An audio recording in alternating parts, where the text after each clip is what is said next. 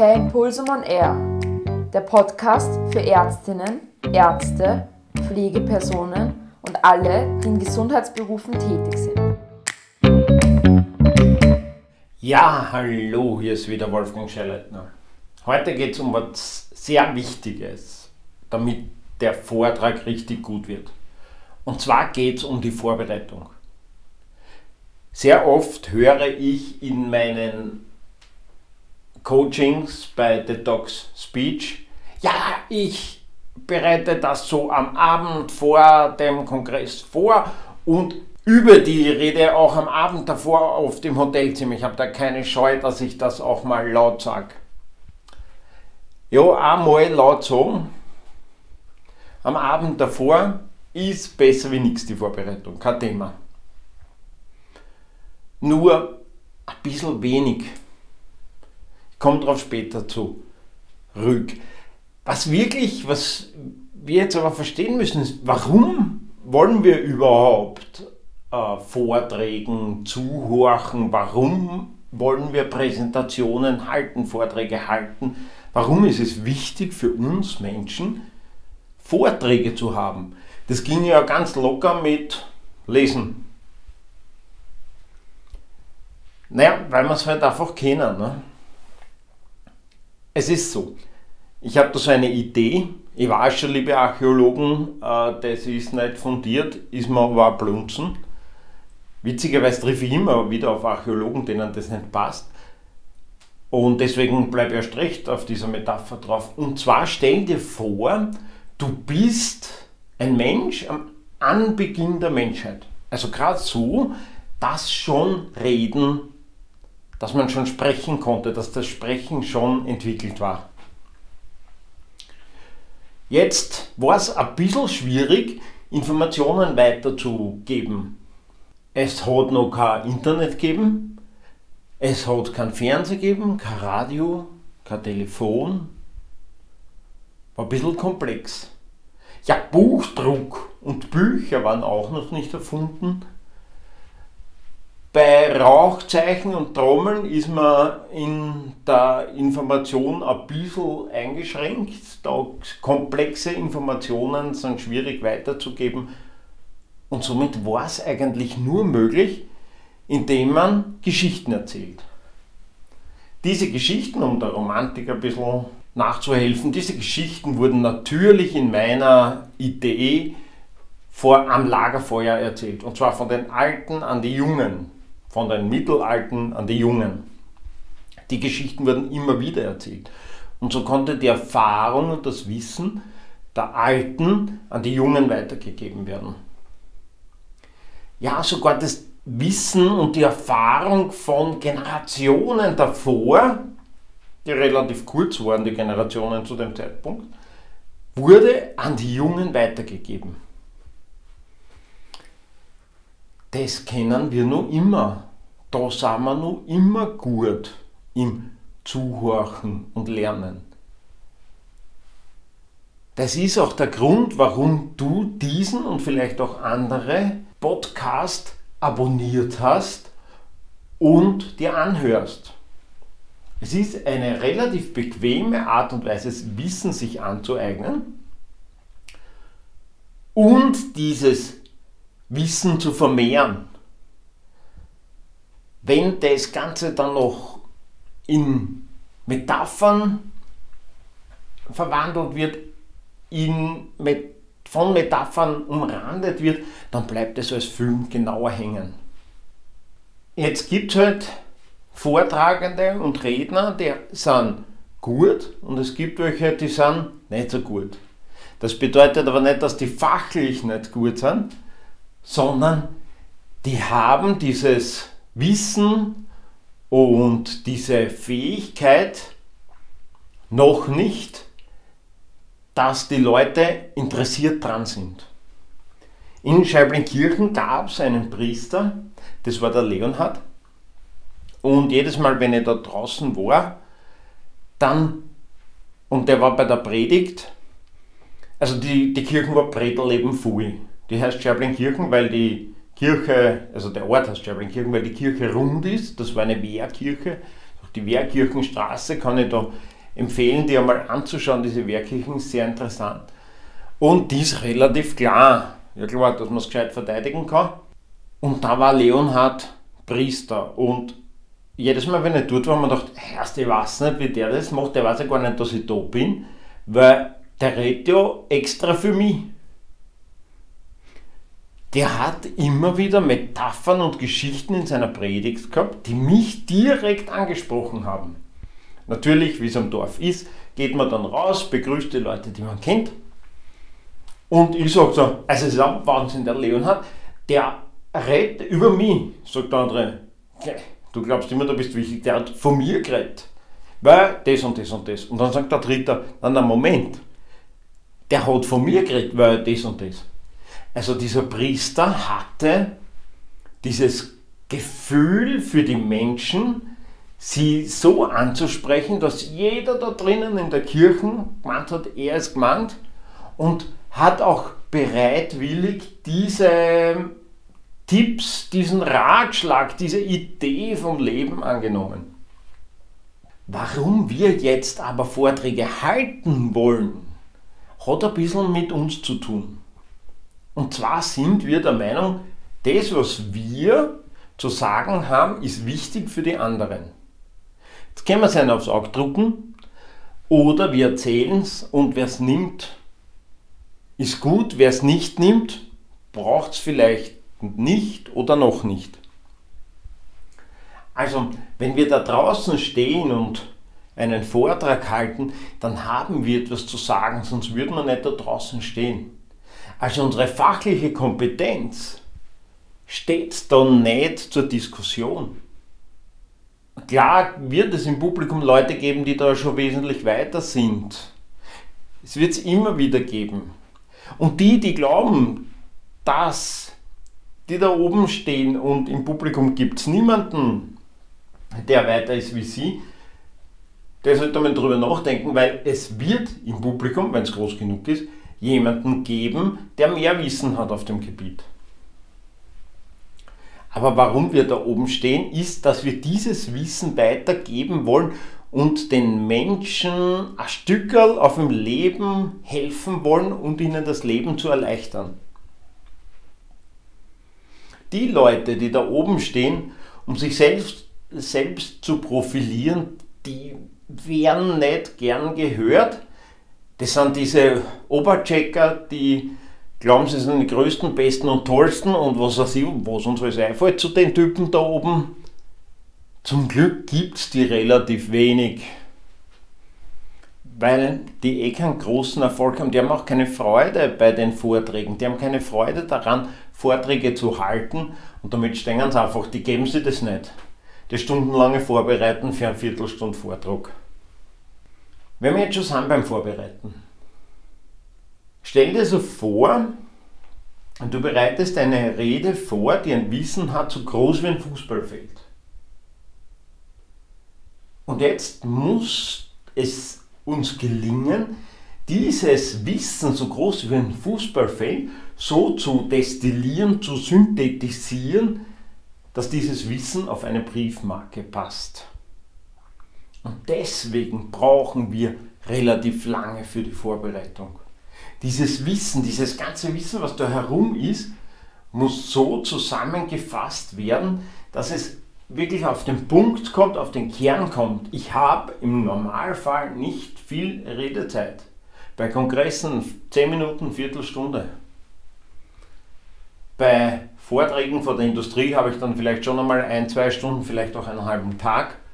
Da kann ich dann schon ein bisschen in die Tiefe gehen, aber ich muss in dieser Viertelstunde auf einem Kongress dieses Wissen wirklich auf den Punkt bringen und noch in Geschichten verpacken, damit es auch wirklich ankommt. Nur Tabellen da aufknallen ist zwar ganz putzig, nur nach dem vierten Vortragenden, der da Tabellen aufknallt, kümmert das Publikum im Normalfall mehr der Kaffee und was es zum Kaffee in der Pause dazugeben wird. So, wie kriege ich das jetzt hin, dass ich dieses Wissen von Fußballfeld, das ja in mir zweifellos drinnen ist, auf die Briefmarke kriege, da gibt es einen ganz einfachen Trick. Mach eine Mindmap. Nimm dir am besten ein Backpapier oder ein Flipchart-Papier, irgendwas Großes, vielleicht sogar zwei Flipchart-Papiere und schreib alle deine Gedanken auf diese Mindmap. Wenn du nicht weißt, was eine Mindmap ist, dann google das einfach. Es ist total easy. Du brauchst eigentlich nur die Bilder anschauen und dir ist komplett klar, wie dieses Ding funktioniert. Und da knall alles drauf, was dir einfällt. Schau auch in Büchern nach von mir aus und im Internet und es wird dir immer wieder was einfallen. Das lässt du ein bisschen wachsen, so wie ein Gerntag, Hefeteig das muss ein bisschen wachsen. Am Anfang vielleicht beim einen Thema hast fünf, sechs Punkte und dir fällt nichts mehr ein und denkst, oh, das war Blödsinn, den Vortrag anzunehmen. Beim anderen Thema quillt es gleich über.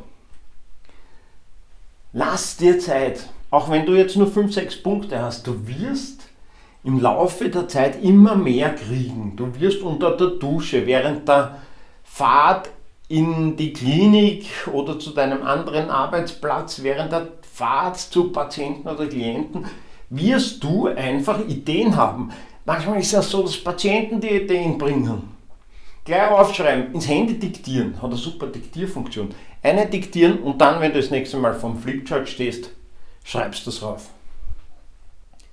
Wenn du das dann gemacht hast, dann schreibst du dir 50 Fragen auf.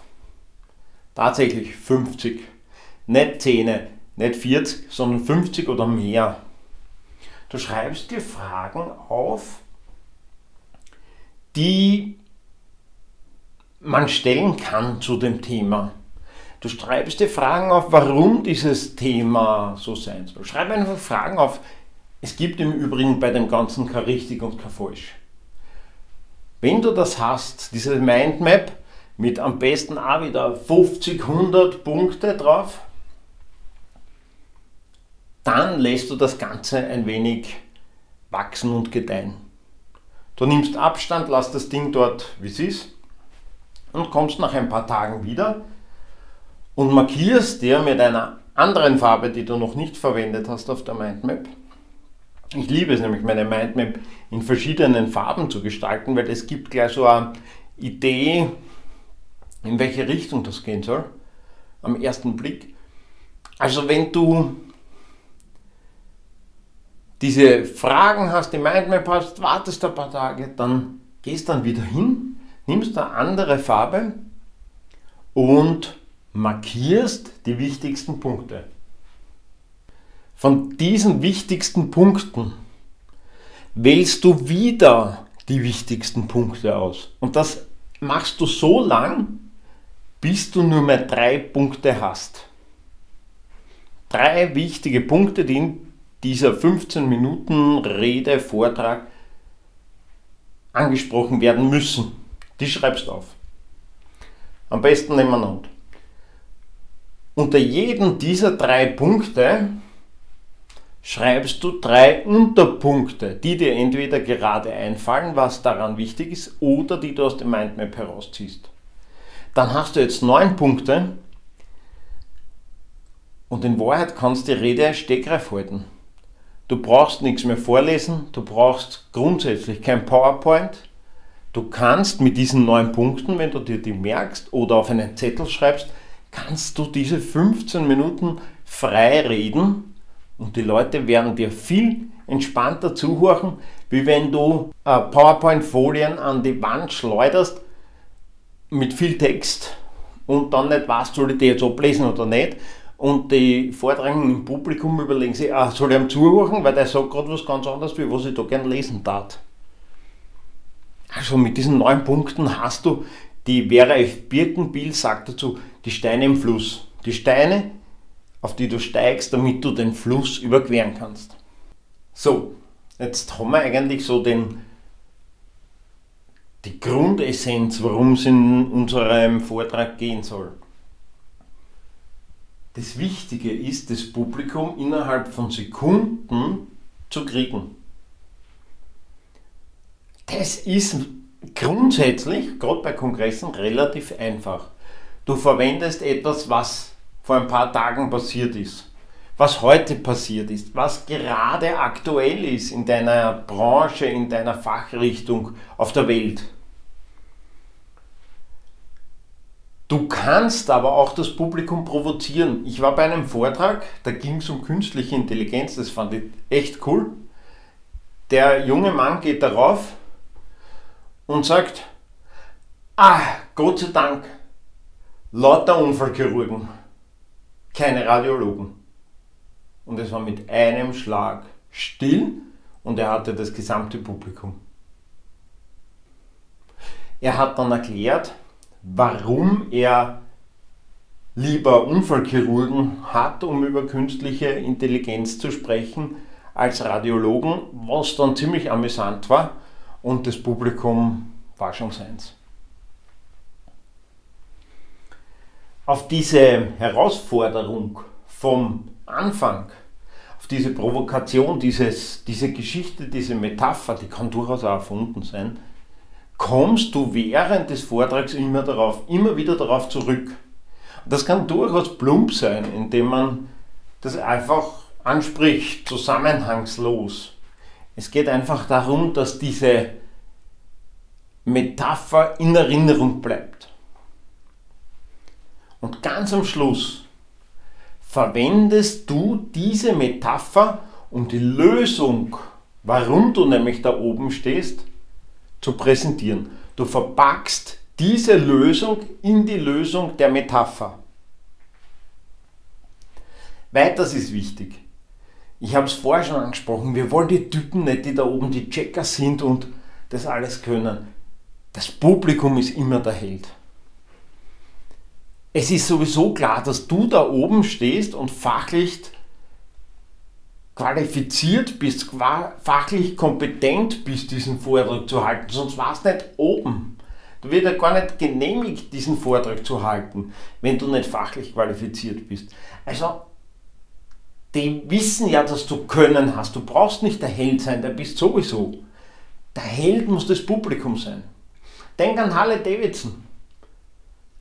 Halle Davidson ist für mich nicht Motorrad Menschen, das Motorrad. Und warum ist das Motorrad? Harley Davidson ist nicht das Motorrad der Held, sondern bei Harley Davidson ist der Typ, die Typine, die da drauf sitzt, der Held. Die Käufer sind die Helden. Just do it. I'm loving it. All, da, all überall da sind die Konsumenten die Helden. Also lass dem Publikum den Held, der Held sein, die Helden sein. Verwende auch immer wieder in deiner Rede kurze Anekdoten. Es gibt in deinem Fachbereich immer wieder so kurze Geschichten, die eh all bekannt sind und wo sich das Publikum auch freut, dass man die ja wieder hört